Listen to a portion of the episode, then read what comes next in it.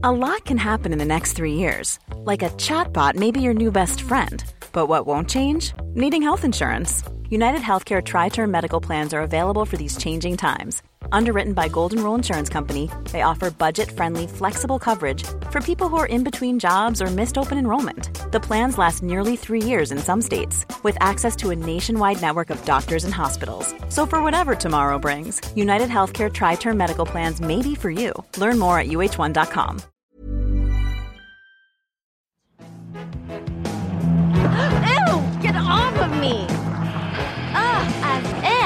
Vous trouvez que Clueless est l'un des meilleurs teen movies de tous les temps As if Perso, je trouve qu'il mérite bien un procès. Boys, take his gun. Quand on a une plage dans la tête, What you got between your legs is your business, and what I got is You may mine. not be able to fight like a samurai, So fat. but you can at least die like a samurai. et ne pas laisser le cinéma français tranquille. empieza el matriarcado. Dracarys. Bonjour à toutes et à tous, je suis Alix Martineau, chargée des podcasts chez Mademoiselle, et bienvenue dans un nouveau procès de film de ce merveilleux podcast qui est affiché. Aujourd'hui, comme je l'ai dit, je vais faire sa fête à Clueless, un film culte d'Amy Eckerling de 1995, et souvent considéré comme l'un des meilleurs teen movies jamais réalisés. Je ne suis pas du tout d'accord. Ouh là là. C'est pourquoi j'incarnerai l'accusation dans ce procès très sérieux et très réglementé. Et face à moi, j'ai la Regina George du teen movie, la queen des films sur ado jouée par des acteurs de 34 ans, mais aussi la directrice des rédactions de Mademoiselle et Rocky, Mélanie Wanga. Bonjour, merci pour cette présentation magnifique. Comment ça va? Tu te sens prête là pour euh, un je te sens très très chaud là, donc j'ai un, j'ai un petit peu peur. Mais la raison pour laquelle je me suis autant préparée, c'est parce que je sais combien tu aimes ce film et combien euh, de fois tu l'as vu aussi, puisque tu m'as dit 170. À peu près, à peu près. Au doigt mouillé. Donc euh, je me suis dit il faut que je me blinde à fond, surtout que c'est pas je suis pas non plus en hate total euh, de ce film, c'est juste j'aime bien le le remettre en question, le titiller, le piquer quoi. Le contextualiser. Voilà, c'est ça. Donc j'espère que t'es prête pour le, procès, pour le procès. Euh, avant de commencer, je remets quand même une petite piqûre de rappel sur Clueless. C'est l'un des seuls teen movies de son époque réalisé par une femme, Amy Eckerling. Donc ça, c'est important de Déjà, le tu lui souligner donnes quand un même. point rien que pour ça. Tu vois, je, je suis quand même un, je suis quand même impartiale au fond puisque je dois être animatrice de ce podcast. Euh, et Cher, donc euh, c'est l'histoire de Cher qui est la plus belle fille du lycée, la plus populaire, mais aussi la plus superficielle. Et du coup, elle va tenter à travers de ses soi-disant bonnes actions euh, de, de devenir un peu moins égoïste et ainsi pécho son demi-frère. Voilà. Oui, bon, d'accord. Ok, ça, ça oui. donc je Argument rappelle. suivant.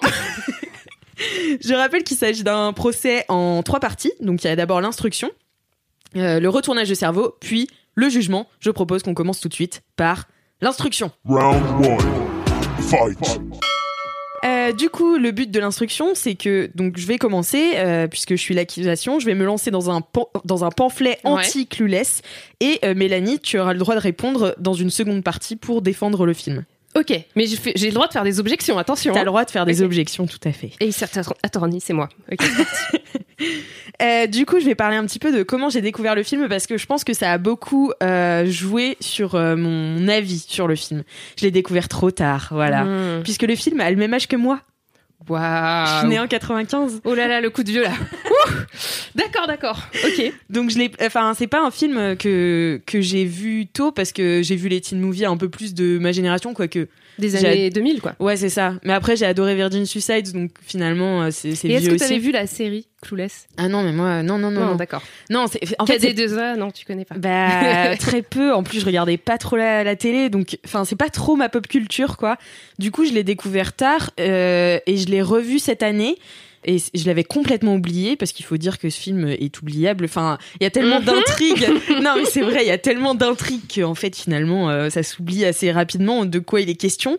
Vraiment, euh, même si on se souvient tous de Cher, bien évidemment. Et euh, c'est vrai que je l'ai revu hier soir pour me préparer. J'adore les fringues, j'adore le côté Grosse vintage. influence des fringues. Ah ouais. ouais, c'est incroyable. Euh, J'adore les répliques hyper piquantes parce qu'il faut dire que c'est quand même bien écrit Les à des dialogues sont moments, les dialogues sont super écrits. Ça marche les 15 premières minutes, après on se fait chier comme j'aime. Tu dis ça avec un petit éclair de plaisir dans les yeux. On se fait chier. enfin moi perso, je me suis fait chier. Euh, et déjà le premier truc que j'ai à reprocher à ce film, c'est son nom. Oui. Ça s'appelle Clueless. Alors franchement, ça c'est atroce parce que euh, j'ai vu que les, les Québécois qui sont très forts en traduction de noms euh, les- Oui. l'avaient traduit par les collégiennes et franchement de c'est Beverly Hills. Ouais. ah ouais les, collégiennes, de, Beverly Hills. Tout à fait. Mais c'est assez flatteur parce que si j'avais été eux, euh, enfin ils sont connus pour traduire un peu euh, littéralement Ouais. les titres. Comme Toy Story, histoire de jouer, quoi. Voilà, Ouais. c'est ça. Et ben, ce serait l'écervelé, l'idiote, euh, la débilos. Ouais, Enfin, ouais. c'est- Bah, c'est, après c'est, je pourrais développer, mais c'est un, c'est comme dans le film en fait, ça joue un peu sur le côté euh, clueless et en fait, en vrai, elle est pas si clueless que ça. Mais effectivement, c'est pas très flatteur. C'est On- pas- on va pas se le camoufler. Voilà, c'est pas c'est pas ultra flatteur euh, et c'est en fait euh, assez révélateur, je pense, d'un film qui se moque de l'adolescence plus qu'il n'en parle en fait. Et du coup, c'est drôle à voir quand t'es plus vieux. euh, Peut-être pour te foutre de la gueule des gens qui ont deux ans de moins que toi, mais euh, mais tu vois, je sais pas, je me dis il y a des objection.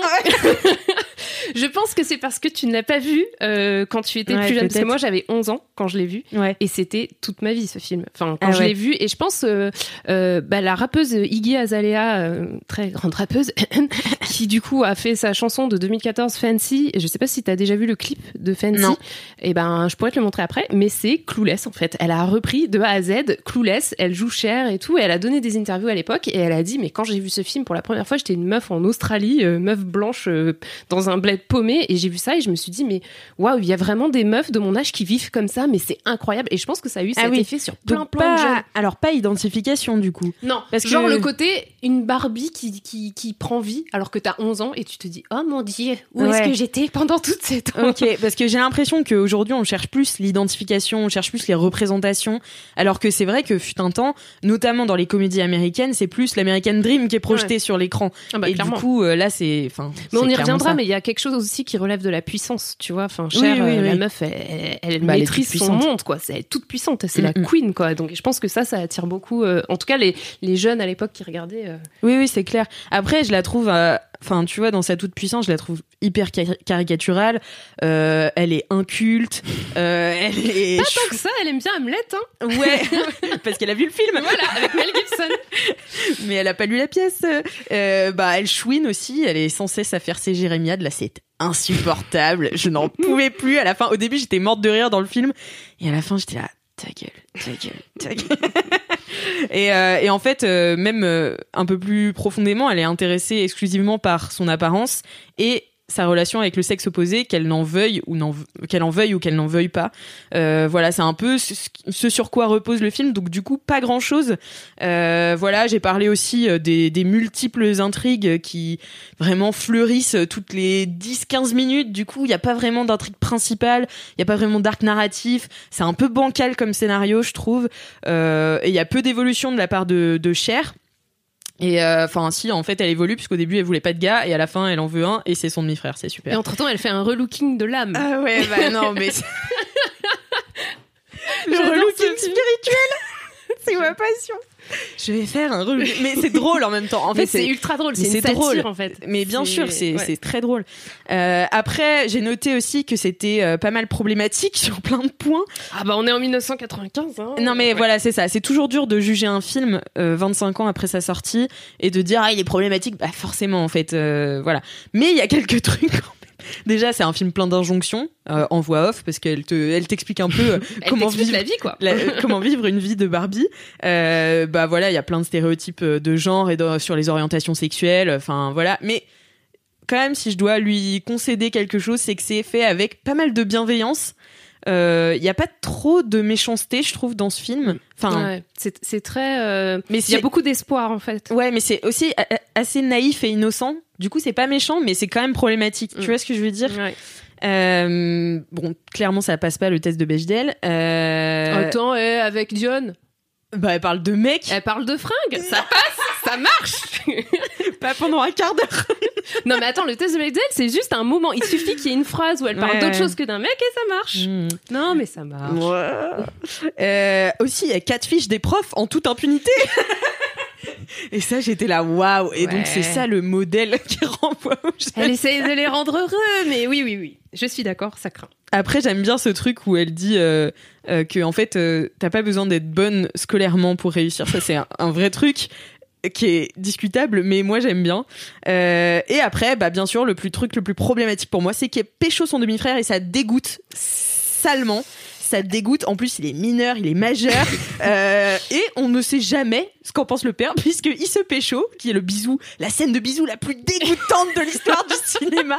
Oui, mais c'est Paul Rudd quand même. Ça fait passer la pilule. Non, non, non, non, non. Paul Rudd, il me dégoûte dans ce film. Il me dégoûte sévère, alors que je l'adore. Mais vraiment, euh, je sais pas. Je sais pas, c'est vrai que c'est un choix qu'ils ont fait euh, en termes de scénario, parce que dans l'original, on en parlera plus tard, mais c'est adapté de Emma de Jane Austen. Et en fait, euh, à la fin de Emma, elle, elle, elle chope un mec, mais c'est pas son demi-frère, c'est juste un ami de la famille, mais c'est un ami de son père. Donc il y a déjà un truc Ah, un peu ouais. chelou. C'est peut-être qu'ils ont essayé d'injecter du dit- Shakespeare dedans. Ils se sont Et dit, si on a parlé d'Hamlet. demi-frère je voilà, je, je pense pas qu'ils auraient fait ce choix-là en 2020. Mais ah bon. ouais, non, ça dégoûte. Et, euh, et aussi, j'ai noté que je trouvais que c'était un film un peu trompeur. euh, parce que je pense que c'est un faux chick flick. Alors, c'est une théorie que j'ai. Ok. Euh, parce qu'en fait, on pense que c'est Cher le personnage principal, alors qu'en fait, c'est Josh. C'est Josh, c'est Josh, Euh, parce que c'est lui qui évolue le plus finalement. Il méprisait Cher et il finit par euh, La pécho. la, la pécho, la désirer. Elle Euh, le méprisait aussi au début. Hein. elle le, elle le méprise aussi, mais en fait, je trouve qu'il y a une ambivalence dans ce film qui est un peu gênante. C'est il méprise tout ce qui est euh, tout ce à quoi elle s'intéresse, donc tout ces, euh, cette superficialité qu'on attribue à la féminité. Et finalement, c'est aussi ce qu'il désire dans une partenaire sexuelle. Donc en fait, je trouve c'est toute l'ambivalence de. C'est horrible parce que ah ouais, je sais pas, c'est c'est Ouais. très très Je vois ce que tu veux étrange. dire. Ça veut pas dire que je suis, d'accord, mais je vois ce que tu veux dire. Voilà. Et puis bah sinon j'avais un dernier point sur le casting. Euh, je trouve que ça cabotine pas mal. euh, voilà. Ça... Non mais c'est Mais, très. euh, moi j'ai une théorie sur ça, c'est qu'ils pensaient qu'ils faisaient un teen movie qui allait être vu vite fait, qui allait être direct ou DVD, et les mecs ils ont fait un film culte. Ils s'y attendaient Ouais, pas, tu vois. Ils auraient fait un casting différent. Je pense qu'ils savaient qu'ils allaient faire un film dont on allait parler 25 ans plus tard en disant mais attention, mais qu'est-ce qui se passe dans ce film? Je pense qu'ils auraient. Ah ouais, tu penses qu'ils oui, s'attendaient une- pas il y a une scène sur YouTube qui me fait beaucoup marrer. T'as euh, en fait des behind the scenes en fait où tu vois les acteurs qui répètent les mêmes scènes et tout. Et un commentaire YouTube m'a beaucoup fait rire qui disait si seulement ils savaient qu'ils étaient en train de créer l'histoire à ce moment-là. et c'est vraiment ça, ce film. Je pense que bah, c'était un sleeper hit. En fait, ils l'ont sorti en juillet, juin, juillet et tout.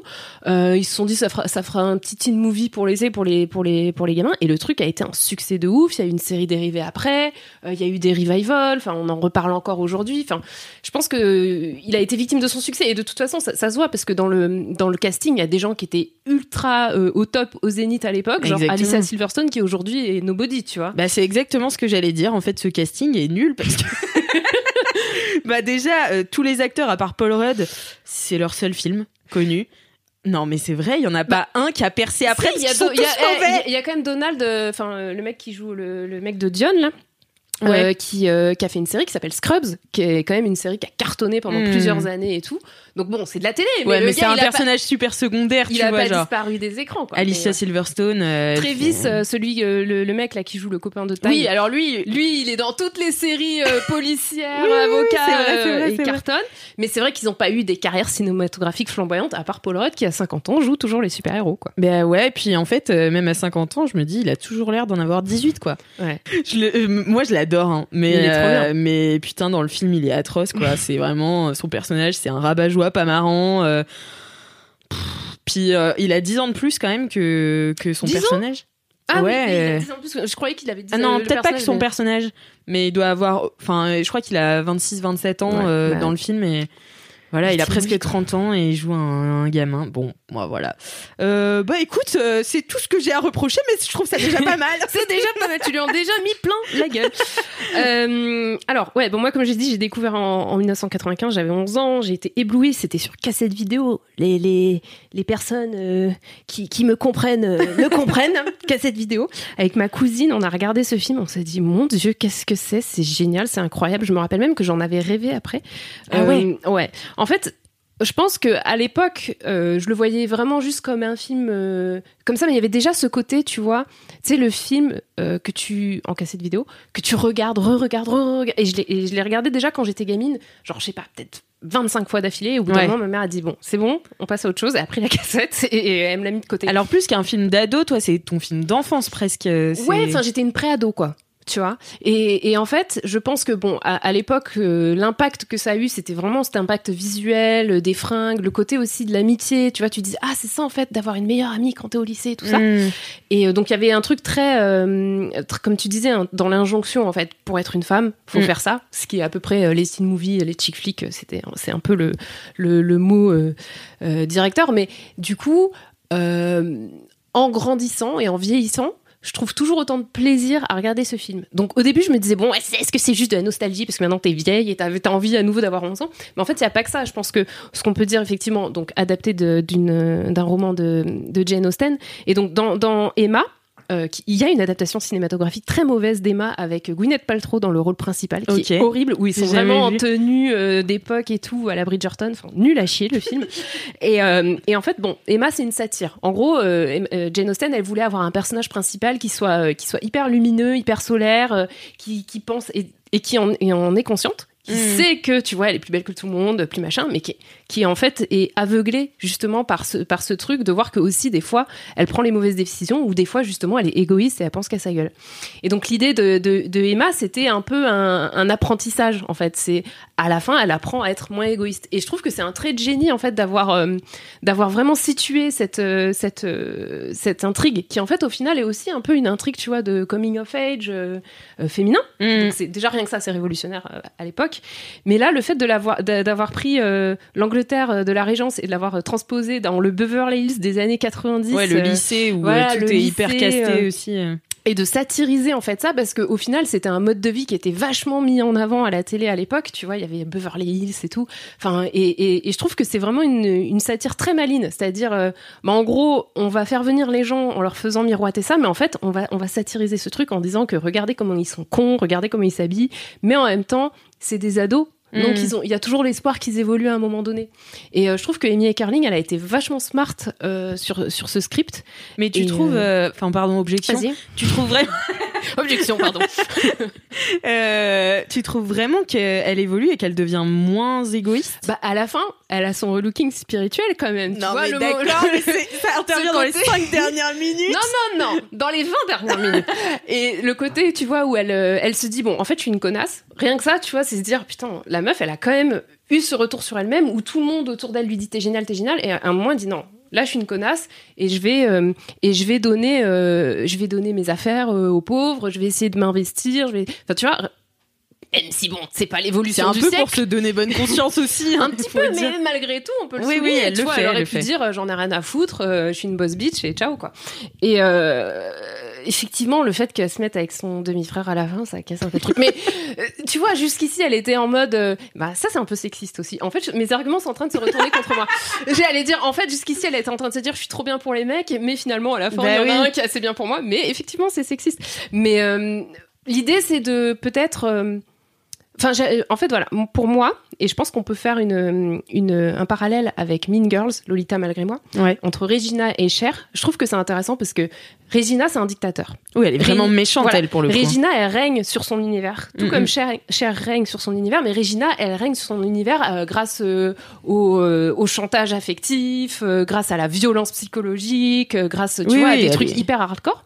Alors que Cher, elle règne comme étant un bon, un bon roi, quoi. Tu vois, elle règne parce qu'en fait, euh, elle est, les gens la trouvent, la trouvent, hum, je sais pas, Sympa, marrante, ouais. intéressante, sympa, drôle. Effectivement, elle est privilégiée par rapport aux autres, elle a de l'argent, donc ça lui confère un statut et tout.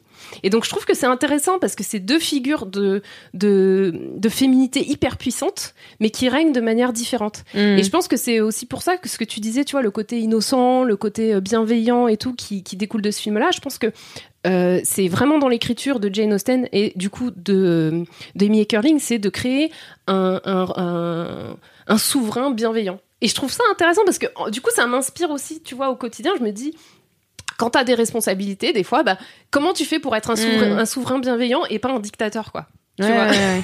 Non, Et, mais euh, oui, c'est vrai. Et voilà, du coup, c'est un- c'est une, une vision un peu plus profonde du film et tout, qui peut-être existe pas, mais moi, en tout cas, c'est comme ça que je le vois. Non, mais je suis d'accord, euh, et dans le sens aussi où il y a quand même beaucoup plus de sororité que dans Mean Girls, où c'est. Bah, Mean Girls, c'est vraiment. C'est vraiment, il y en a, y en qu'une qui peut être au top et battez-vous pour l'avoir. Alors que Ouais, là, c'est Mi- Mean Girls, c'est un film de guerre, quoi. C'est comment Ouais. détruire ton ennemi, en fait. Oui, c'est vraiment ça. tu- comment détruire ton ennemi en faisant semblant de pas le détruire et d'être une gentille fille, tu vois. Donc il y a un Mm, truc, mm, c'est mm. jouissif, mais c'est ultra violent, quoi. c'est très violent comme film, ouais. Et euh, alors que, que pour le coup, Clueless, c'est beaucoup plus. euh, bah voilà, j'ai cette responsabilité. euh, c'est cool quand même parce que je suis quand même trop cool. Mais comment je peux faire pour, euh, pour euh, améliorer euh, les choses, tu vois? Moi, je trouve, je trouve que c'est c'est un, c'est un postulat qui, qui, qui se tient, tu vois. Ouais, ouais, non, mais après, je suis d'accord que c'est quand même un, un des moins pires. Enfin, Ouais. euh, niveau teen movie, niveau même euh, sororité, elle se dispute avec Ty, euh, donc euh, la, Ouais. la nouvelle arrivante dans le lycée, qu'elle prend d'abord sous son une aile. vierge qui ne sait pas conduire. You're a virgin who can't drive. Oh, that was way harsh, Ty. La meilleure phrase, putain. C'est super blessant. non, mais il est trop bien ce film, arrête. En vrai, j'avoue, je peux pas dire que je rigole pas devant ce film. Mais c'est génial, les dialogues sont incroyables. Et alors, ça fait très longtemps que je l'ai pas vu en VF, mais en VO, je trouve ça intéressant parce que Amy Carling, elle a dit qu'elle était quand même allée dans les lycées et qu'elle avait écouté comment les ados y parlaient en disant Hum, intéressant et que du coup après elle avait recréé un langage qui était pas tout à fait celui qu'elle avait Ouais. entendu parce qu'elle savait que ça allait vieillir, mais du coup qu'elle a inventé des trucs et qui sont rentrés dans le langage courant. Je trouve ça Non, mais le dingue. as Passion, j'ai envie de le dire tout le temps. Non, ça dévie complètement de l'accusation. Et, euh, et voilà, après, il y a un autre aspect aussi, moi, qui me parle dans ce film, c'est euh, le côté euh, amitié. Tu le dis un peu sororité, tu vois, mais le truc avec Dion, euh, bah, non seulement, vous en, vous en avez parlé dans les autres épisodes sur les teen movies, mais enfin, il y a quand même un manque de, de représentation des personnes racisées dans, le, dans les teen Clairement, movies, ouais. notamment les teen movies féminins. Euh, c'est quand même quelque chose de très, très, très prégnant. Et le fait d'avoir Dion, bon, même si c'est le rôle d'une meilleure amie, Ouais. je trouve que c'est intéressant parce que euh, il y a tout un aspect euh, où en fait c'est montré comme étant, euh, enfin tu vois, elles sont sur un pied d'égalité quoi. C'est pas, c'est pas genre un Un sidekick. euh. Ouais, tu vois, c'est pas. Oui, elle fait un peu sa life, euh, Diane. En Ouais. fait, on sent que le. Diane, le- elle a son mec, Ouais, euh, ouais, elle elle fait dit sa jamais life. tu fais n'importe quoi. Enfin, tu vois, il y a, il y a un côté. Mm. Il y a un côté, c'est- un peu la version face de Cher. D'ailleurs, elles sont habillées pareil dans la première scène. Enfin, il y a tout un truc autour de ça que je trouve assez intéressant. Évidemment, c'est pas c'est pas idéal hein, parce que en vrai, on aurait bien aimé un, per- un personnage principal, euh, enfin noir. Ce n'est pas encore arrivé, mais euh, mais mais je trouve que c'est intéressant et je trouve que ça, respire vraiment les années 90, le côté où en fait on se soucie pas trop, euh, tu vois, des trucs raciaux, on n'y pense pas trop et tout. C'est très euh, simpler times quoi, mais Ouais, bah ouais, j'imagine. Mais je- ouais. Mais oui, je, je ne les ai pas vécues ces années, mais tu étais en train de jouer au Lego. exactement. bah écoute, je pense qu'on a bien défriché euh, le, le truc. Je te propose de passer à la deuxième partie de ce procès, c'est-à-dire le retournage de cerveau. C'est parti. Want flexibility? Take yoga. Want flexibility with your health insurance? Check out United Healthcare Insurance Plans. Underwritten by Golden Rule Insurance Company, they offer flexible, budget friendly medical, dental, and vision coverage that may be right for you. More at uh1.com. Round two. Fight. Alors, le retournage de cerveau, qu'est-ce que c'est? Chacune, on va prendre une scène du film. Toi, tu vas prendre une scène euh, qui va te servir à, à essayer de me Convaincre retourner. que ce film est bien. Voilà, à me convaincre que ce film est bien. Et moi, je vais essayer de te convaincre que c'est le pire film. Euh, je vais commencer, du coup, puisque je suis l'accusation. Je prends la scène du makeover. I'm squeeze your buttocks when you come up. Squeeze uh, in. Cher, I don't want to do this anymore. And my buttons, they don't feel nothing like steel. Okay. It will get easier, I promise. Just as long as we do it every day, not just sporadically. How do you know if you're doing it sporadically? That's another thing, Ty. We've got to work on your accent and vocabulary. See, sporadic means once in a while. Try and use it in a sentence today. All right. Okay. Peut-être l'une des, des pires scènes de makeover de l'histoire des teen movies. C'est la pire. Bon, déjà, euh, la scène de makeover, euh, c'est une scène qui est hyper récurrente dans tous les teen chick flicks. Le relooking. Le relooking de l'outsiders, euh, c'est-à-dire une fille qui arrive dans ce groupe de, gens populaires et il faut la mettre aux normes. Voilà, il faut la mettre au cordeau. Donc euh, voilà, euh, comment on, On va l'habiller? On ratiboise tout, change de personnalité et tu rentreras dans le moule. Et en fait, euh, donc dans Clueless, c'est Taille qui arrive dans le lycée à peu près euh, milieu du film euh, et Cher décide de, de la prendre sous son aile. Il n'y a pas du tout de rivalité entre elles, mais elle décide d'en faire euh, mini elle quoi. Euh, elle c'est son projet. Elle l'appelle son projet, son poulain. Voilà, c'est c'est un peu réifier les gens, mais voilà. Et euh, donc dans cette scène, euh, la scène du makeover, c'est souvent rythmé par une musique hyper entraînante, euh, souvent très drôle. Et euh, celle-ci est particulièrement spectaculaire puisqu'on voit Taille dire non de la tête. On la force à être maquillée, on la force, on lui découpe ses vêtements. C'est d'une violence, mais il y a une musique dessus, donc Elle ça est bien va. la quoi. chanson. Hein. Mais- I believe I'm you. La chanson est super, ça n'a aucun rapport avec ce que je dis. Mais euh, voilà, on lui force une forme de, féminité déjà bien cadrée, hyper. euh, Enfin, on la fait rentrer dans le moule. On lui dit aussi à travers le film quels hommes elle doit aimer, euh, comment se comporter. On dirait un peu, tu sais, My Fair Lady des années 90. Et à la fin, euh, en fait, finalement, même quand elle est rentrée dans le moule, c'est là que Cher dit. Ah mais attends, je veux pas du tout qu'elle soit à ma J'ai place. créé un monstre. J'ai Mais- créé un monstre. Et donc voilà, et, elle, donc, et en fait, à la fin du film, elle redevient pas du tout comme Alors au début. objection, Paul Oh là là Rudd, là là. Josh le dit à Cher que justement ce qu'elle a fait est pas bien. Donc le film a un peu un regard sur ça en disant euh, ouais tu utilises cette meuf comme si c'était ta poupée alors qu'en fait euh, Objection de l'objection. contre-objection. Contre-objection, Paul Rudd dit aussi euh, que cette fille est plus clueless encore que Cher et elle il la méprise d'autant plus. So what do you think? I'm amazed. That I'm devoting myself so generously to someone else? No, that you found someone even more clueless than you are to worship you. Donc franchement, il peut dire tout ce qu'il veut. À la fin, il a plus envie de la pécho qu'au début, et euh, c'est grâce à Cher.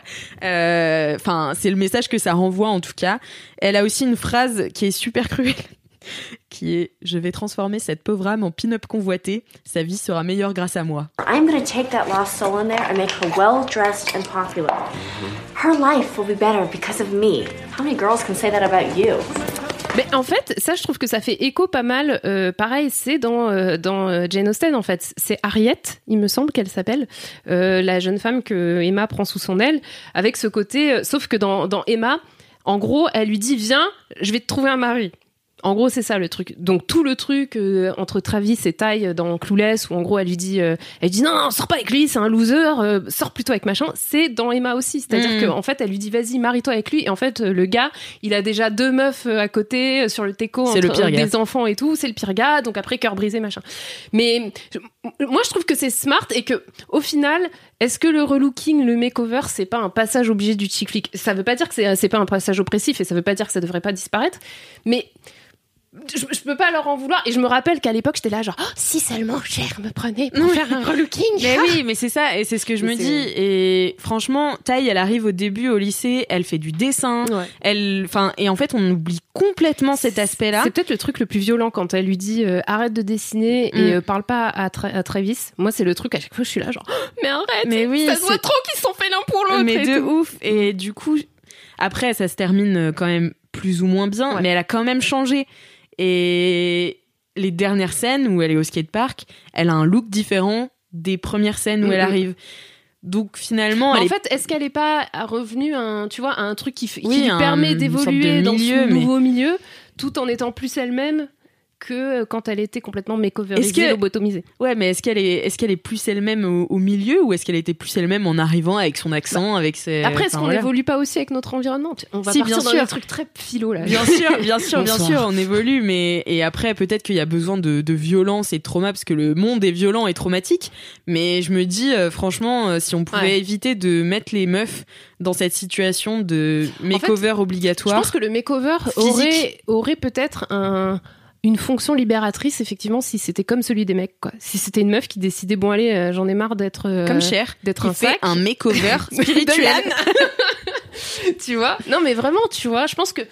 Je pense que si c'était effectivement volontaire de la part de la meuf, peut-être qu'il y aurait quelque chose de, de libérateur. Mais, mais, mais là, ouais, c'est clairement violent. Elle dit non. euh, Il y a tout un aspect. euh, Il n'y a aucun consentement, hein, c'est c'est compliqué quoi comme scène.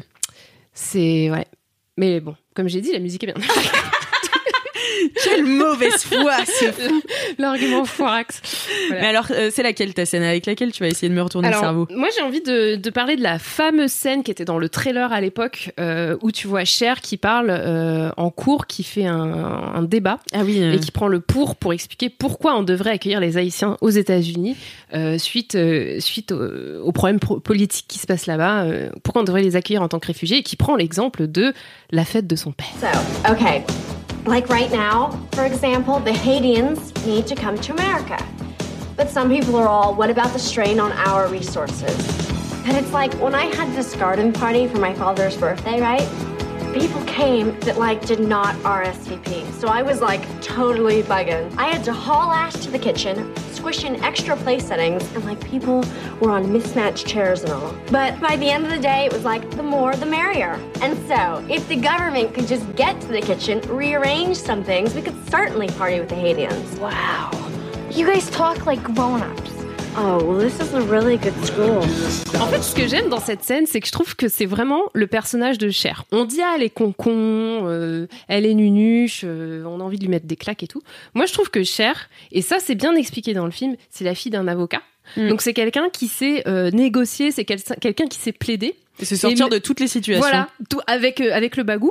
Même si t'es pas d'accord avec ses arguments et même si tu trouves que c'est con con son truc, comme son prof d'ailleurs le trouve et lui dit tu vas avoir un 6 sur 20 et tu te tais. euh, je trouve que c'est intéressant qu'elle ait confiance en elle et, et, je trouve que les jeunes femmes dans la fiction sont souvent, euh, en tout cas les jeunes très jeunes femmes ados sont souvent, tu vois, genre pas très sûres d'elles, tout ouais. ça. Et là il y a ce côté que j'aime bien. Elle s'excuse pas du tout d'exister. Ouais. Même si elle dit de la merde, et ben en fait elle dit son truc et, et tu, tu vois ce qu'elle veut dire, tu dis bon, oui, ça tient pas trop la route, mais euh, mais mais je comprends. Et puis c'est une scène comique ultra drôle et c'est pour ça d'ailleurs qu'ils l'ont mis dans le trailer parce que c'est super drôle. Elle prononce mal le mot haïtien. Enfin, elle euh, elle est là genre ouais, allez, on va mettre des des chaises et des tables et puis les haïtiens pourront venir et tout. Et puis tu vois la tête consternée des gens en contre-champ. Donc c'est très très drôle. Mais euh, moi c'est c'est une scène que je trouve euh, que je trouve marrante parce que je trouve que ça donne vraiment la, parole au personnage principal et ça montre c'est l'essence du personnage quoi. C'est ça a l'air con-con, mais tu grattes et au final, ça tient la route.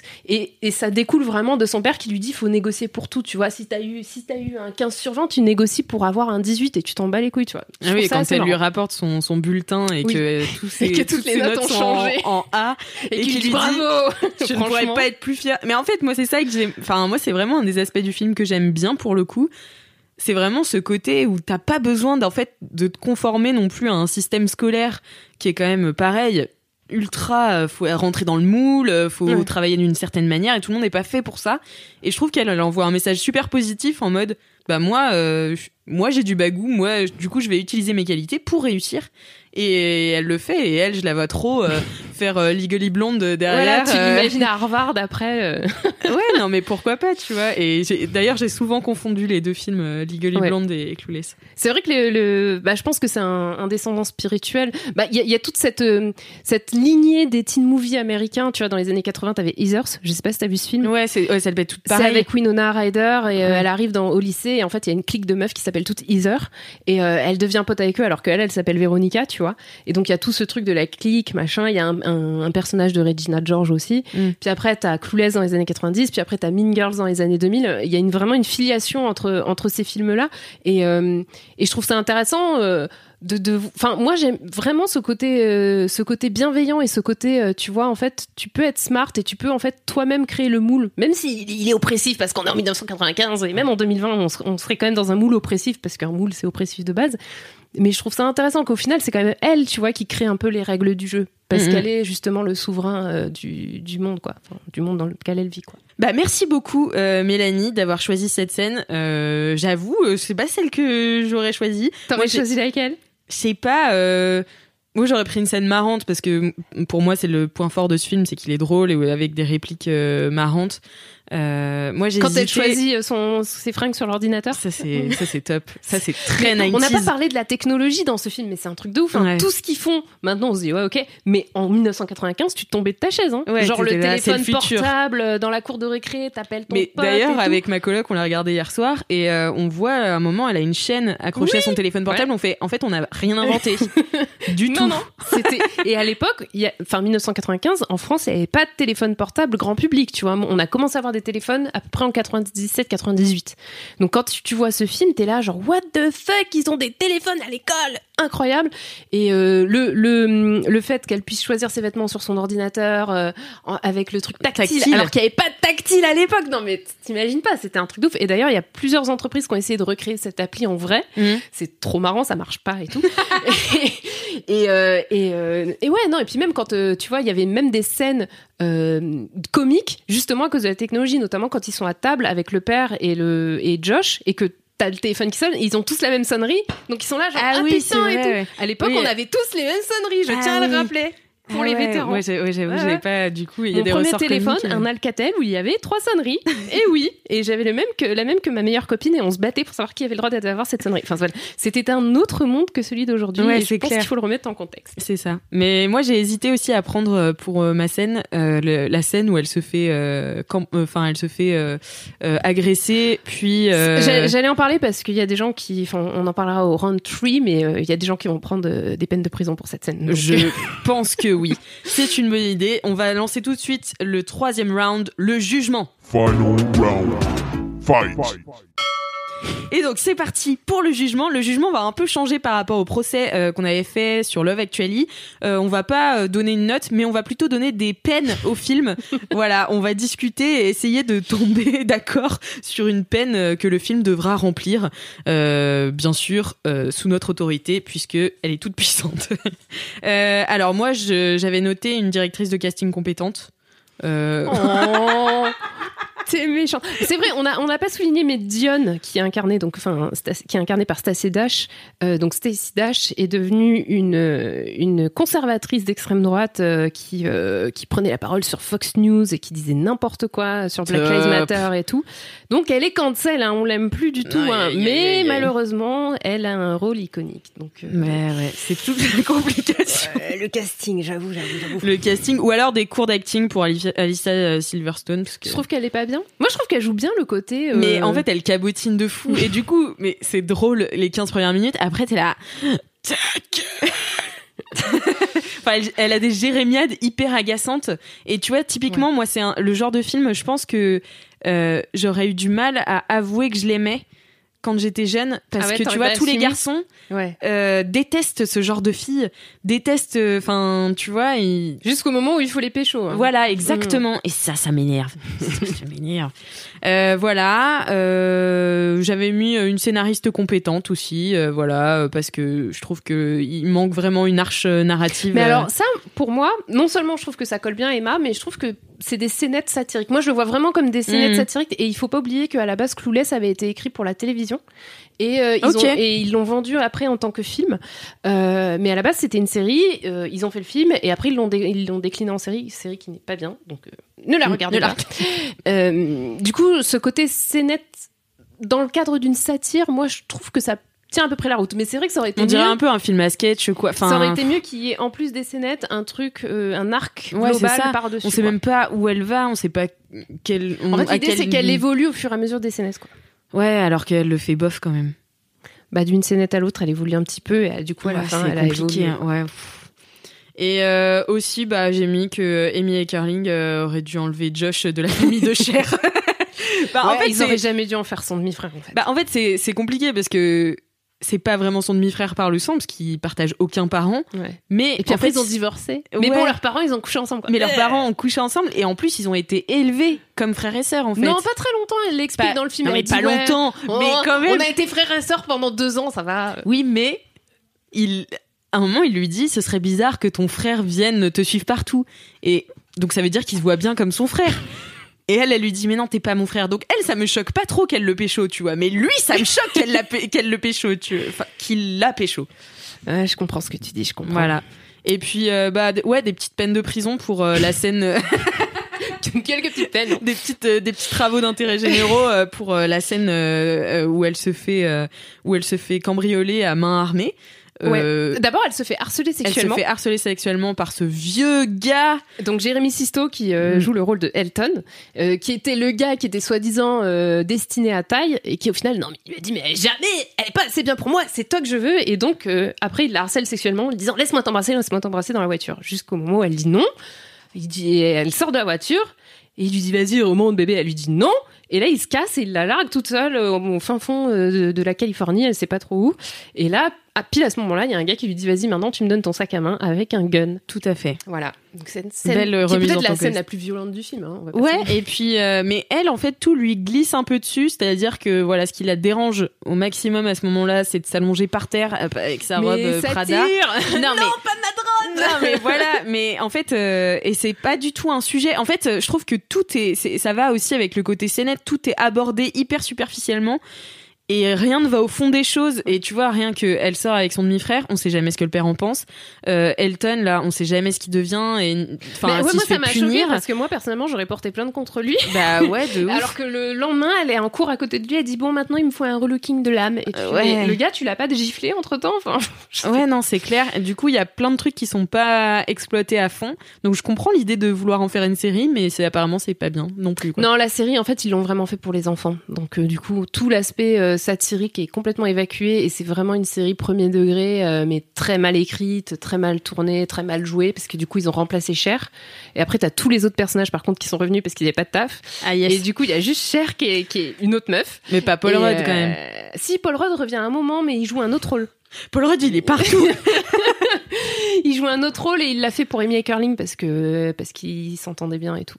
Et euh, donc moi, ma peine de prison, je tiens à le dire, c'est donc pour Elton, harceleur sexuel et non assistance à personne en danger car il la laisse dans Tout la nature. fait. Six mois de prison ferme, un Ouais. an de travaux d'intérêt général et obligation de don à trois associations féministes. Bravo. Ben moi, je trouve que c'est une très belle peine. Merci d'avoir rejoint le camp des accusations. Non mais au moins pour les harceleurs sexuels, voilà. Après j'ai des prix aussi, euh, je sais pas si on peut. Ah Tu bah, veux décerner un prix? Un prix, ouais. Bon, déjà, je- j'exclus euh, de la communauté afro euh, Stacey Dash, du coup, euh, qui joue le rôle de Dion. Dion peut rester, mais Stacey Dash doit partir. D'accord. Et euh, je décerne un prix Nobel euh, à. Un prix Nobel À Cher Horowitz. Je vais devoir objecter. hein. pour son pour son travail autour de sa communauté et pour contribuer à rendre le monde meilleur. Et euh, et je donne un prix. à- J'ai noté prix du scénario, mais je me souviens plus pour qui tu m'as retourné le cerveau. Ah Euh, yes, ça a marché. Non, non, non, non, non, prix, prix, du, prix des dialogues. Je trouve que Ouais. les dialogues, euh, ils, ils restent avec le temps. euh, 25 ans plus tard, on rigole encore sur les, sur les phrases débiles et tout. euh, Bah, le as EF, le. genre, euh, je suis, t'es une vierge et tu sais pas conduire, Ouais. donc t'es plus ma copine. C'est trop marrant, quoi. Donc, euh, Non, non, mais et on n'a pas, on n'a pas dit aussi, mais le, le monnaie, tu sais, c'est quand tu, il y a une meuf. Ah oui. euh, de Mais loin ça, ça- va, mais, mais quand ça, c'est horrible. c'est horrible, mais c'est quand même drôle. Attends, qu'est-ce qu'on disait au collège? Euh, T'es belle de loin, mais t'es loin d'être belle. C'est horrible. Atroce. Ouais, c'est drôle, c'est drôle. Et puis, euh, et puis voilà, non, les dialogues, franchement. euh, et je, décerne un, un prix de la technologie euh, au, au truc pour choisir ses vêtements en appuyant sur l'ordinateur. Voilà. Mais non, mais comme quoi ça revient vachement vite à la mode parce que je vois tous les tout- toutes les friperies euh, vintage et tout qui se resservent de Ouais. euh, Ah, et oui. de On n'a pas parlé des cette- costumes euh, très longtemps, mais en gros, le, le tout, toutes les prix des de costumes quand même. hein. Tu sais que, ouais, prix des costumes. Tu sais que la robe, quand elle sort avec Christian. euh, et qu'elle va dans la salle et que son, et son père lui dit non mais euh, comment t'es habillée ça va pas ou quoi et tout Ça j'aurais pu prendre ça comme scène aussi. hein. You're not letting her go out like that, are you? Cher, get in here. What's up, Daddy? What the hell is that? A dress. Says who? Calvin Klein. It looks like underwear. Go upstairs and put something over it. Et donc tu sais que Calvin Klein, du coup, qui est le créateur de cette robe, a réédité une robe pour les 20 ans de Clueless. Ils ont réédité cette robe pour qu'on puisse l'acheter. Et donc c'était il y a, euh, il y a Cinq 5 ans. ans. quoi. Mm. Enfin, l'impact quand même des costumes et l'impact de, de ce film. Et on ce qu'on peut dire aussi, c'est, on le voit à un moment quand tu parles des garçons qui sont tous habillés avec des, des casquettes et des baggy dégueulasses et tout.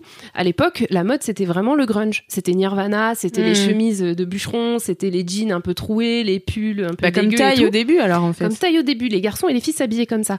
Et Clueless, quand le film est arrivé, donc avec ses costumes qui étaient quand même complètement euh, issus d'un mélange, euh, tu vois, euh, qui venait de nulle part, qui ne ressemblait pas à la réalité, a relancé la mode du prépi, la mode des jupes, la mode Mm. des, des petites chaussettes, la mode des machins. Il y a vraiment eu un impact sociétal de ce film sur la mode. Ah ok, je pensais que c'était ça- justement je pensais que c'était l'inverse, mais non pas Nope. du tout. Ok. Et, Putain, et- et intéressant. vraiment, du coup, euh, et, et c'est un impact qui se ressent sur plein d'autres films et de séries après, tu vois. Par exemple, Buffy, euh, dans la saison 1, elle, elle est vraiment habillée comme Cher, avec les petites mini-jupes et Mm. tout. Enfin, donc oui voilà. vrai. Très gros impact. Donc prix pour les costumes. Prix pour les costumes. Et puis bah voilà. Bah écoute je pense qu'on est pas mal euh, bien, tombé d'accord sur euh, ce jugement. Si vous êtes d'accord avec nous n'hésitez pas à nous le dire dans les commentaires sur Apple Podcast en nous mettant 5 étoiles si vous avez adoré ce podcast. Et n'hésitez pas à en parler autour de vous puisque vous savez le bouche à oreille c'est ce qui marche le mieux en termes de podcast. Et puis bah écoutez on se dit à très bientôt dans un nouvel épisode d'affiché